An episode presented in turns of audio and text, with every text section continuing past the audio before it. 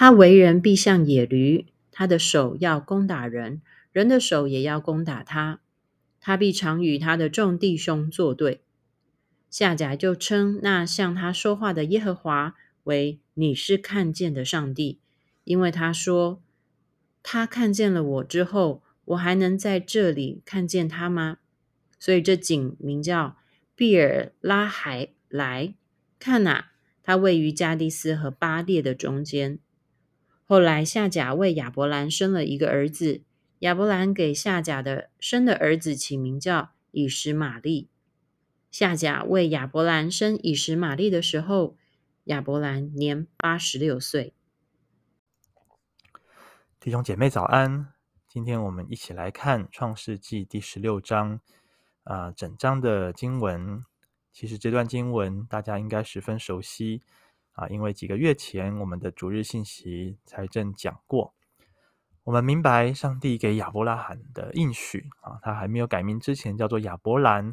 上帝给他的祝福应许是啊，他的后裔将要像天上的星、海边的沙那样子的多，而他的后裔也要承受土地啊为业，并且要成为世上的人世世代代的祝福。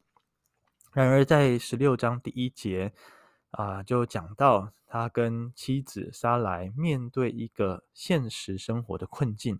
就是他们没有孩子啊。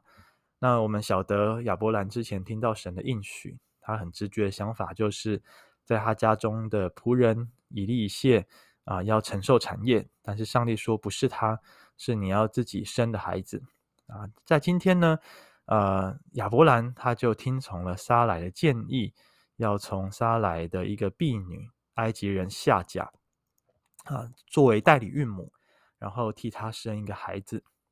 那么，就亚伯兰的观念来说，就当时候古代近东的习俗，这个是非常可行的啊。所以仆人或婢女所生的孩子，就要归在主人的名下啊。这个是啊当时候的一种习俗，一种传统。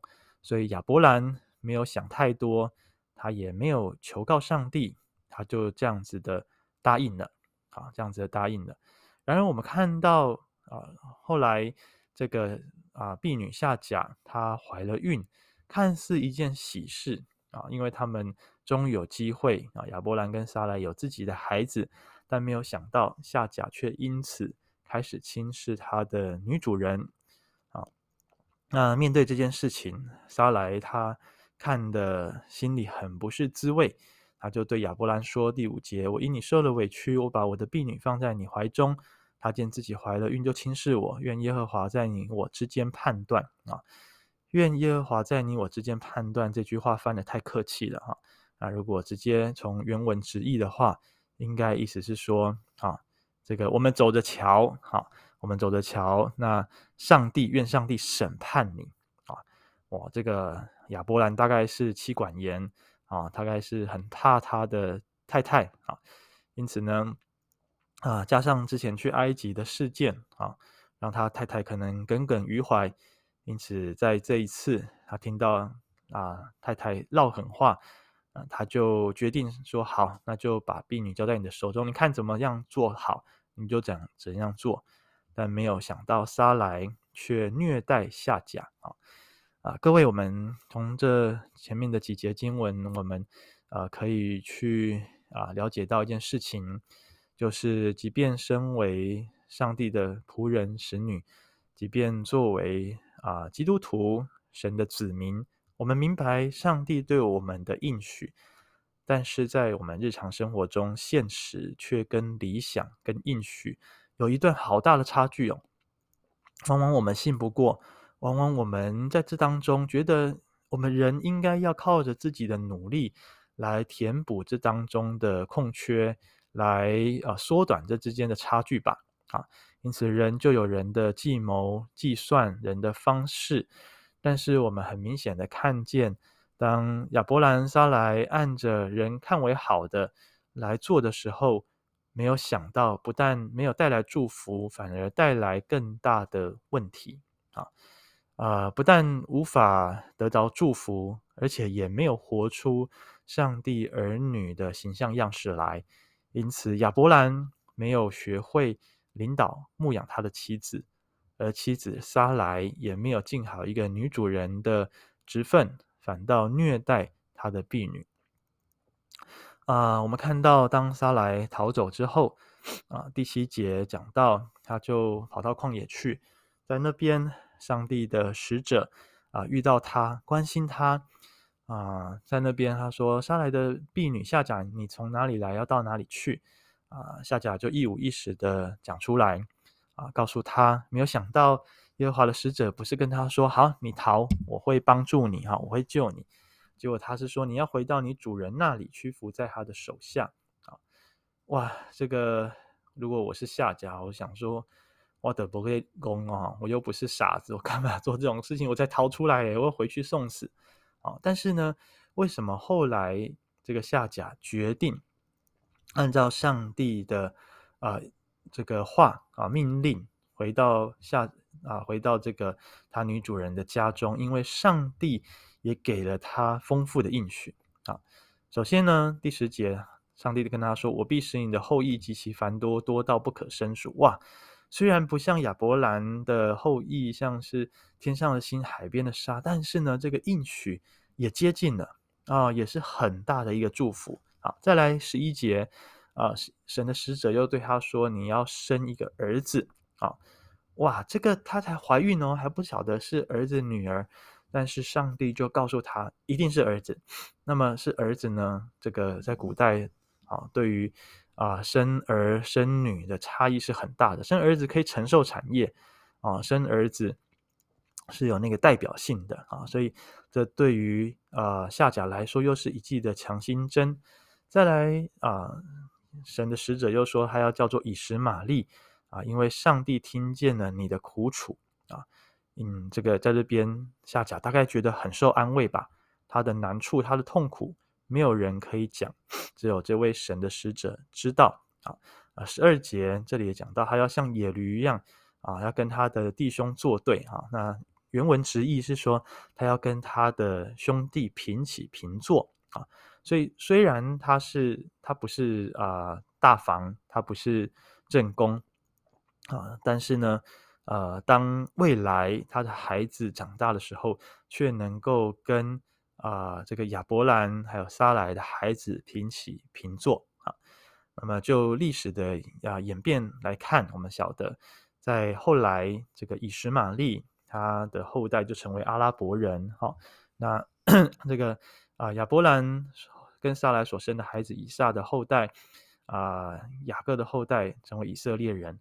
啊，的确，这两个民族是常常在征战啊、在啊、阿拉伯地区，在西亚这个地方，巴勒斯坦地区，似乎也能够平起平坐啊。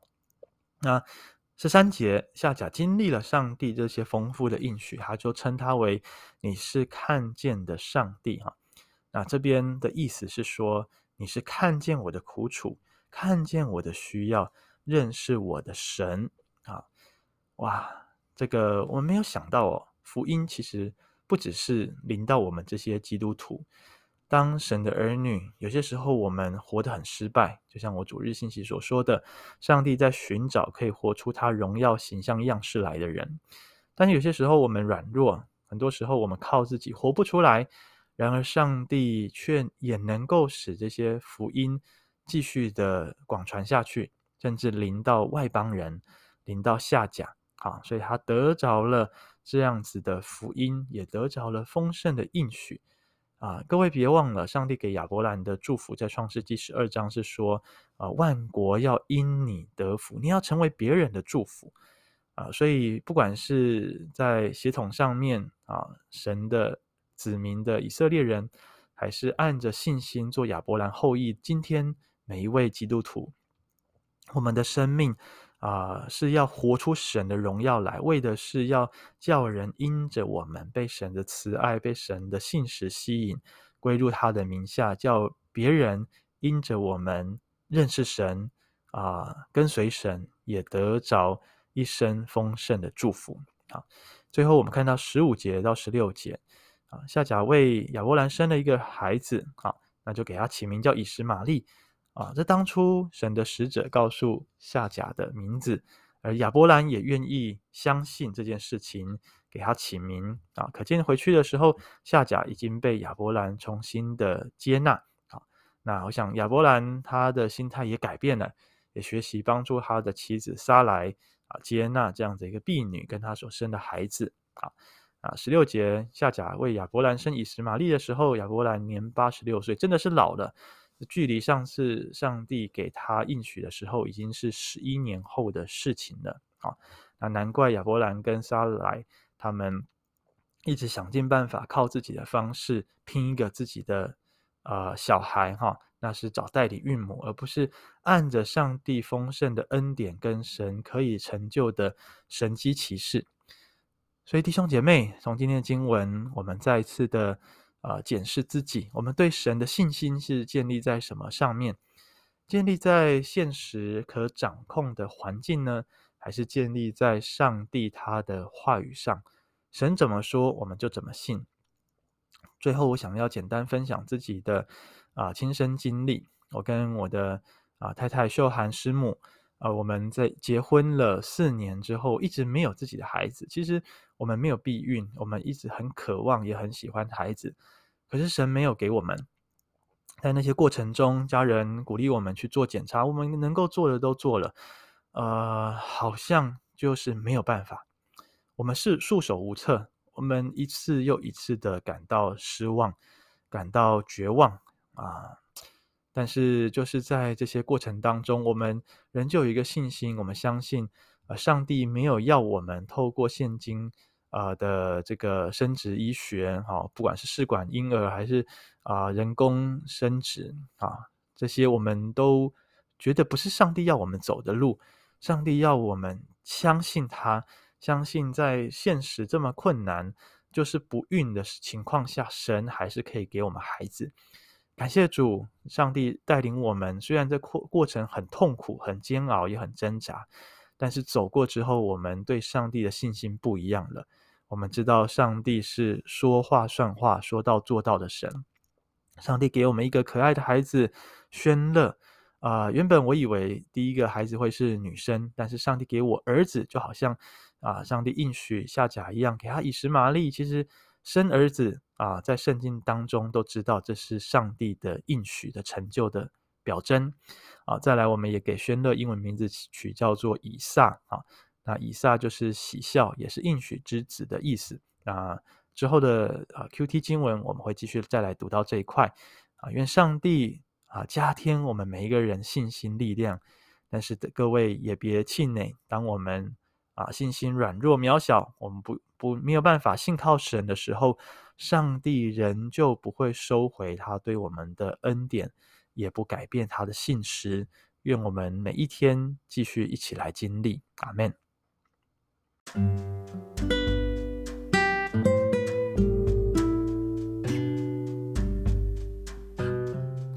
今天我们就用十三节来导读，下甲就称那向他说话的耶和华为你是看见的上帝，或者是翻译你是看顾的上帝。主啊，我们感谢你，你是看顾我们每一个人的神，你是看见我们的苦楚、我们的需要的主。啊，即便很多时候我们觉得我们跟你的关系若即若离，很多时候在啊难处、在困苦当中，我们怀疑上帝到底有没有在我们身边。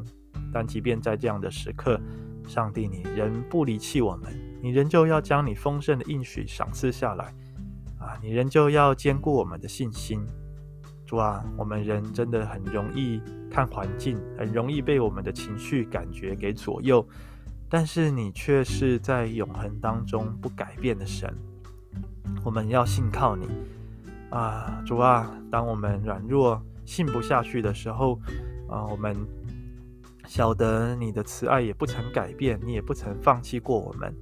求主在今天，当我们在这条信心的旅程上面，不知道该怎么走下去的时候，上帝，你仍旧向我们显现，仍旧向我们说安慰的话。仍旧来坚固我们的信心啊，使我们坚持到底，使我们边信边经历，我们就更深刻的认识你，也更可以靠着主的恩典来活出你的荣耀形象跟样式来。